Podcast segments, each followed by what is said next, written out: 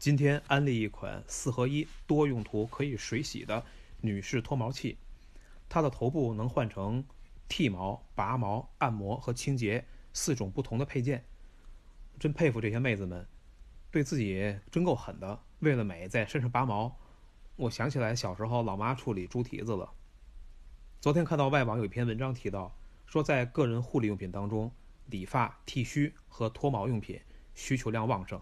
今天一早，赶紧用欧路软件选了一款潜力爆品。从 BSR 的排名曲线来看，从三月初十五万到现在一万四千左右，目前还在上升期，有很好的市场空间。预估月销量大约有七百四十件左右。其实幺六八八上的脱毛器款式挺多的，大体分为激光脱毛和机械式脱毛两类。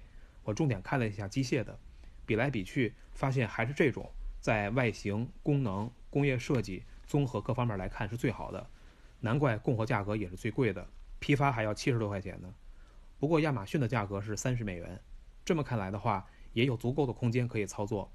更何况这东西也不重，目前的中美海运和中欧班列差不多都是六到十块钱一公斤，分摊到每一件上也就是三四块钱了。夏天到了，爱美的女孩子穿的都很轻薄，有些人按捺不住了，已经开始偷偷的去海边晒太阳了。这东西派上用场的机会会越来越多，基本上是女孩人手一个的节奏。天热了，你也该开始备货了。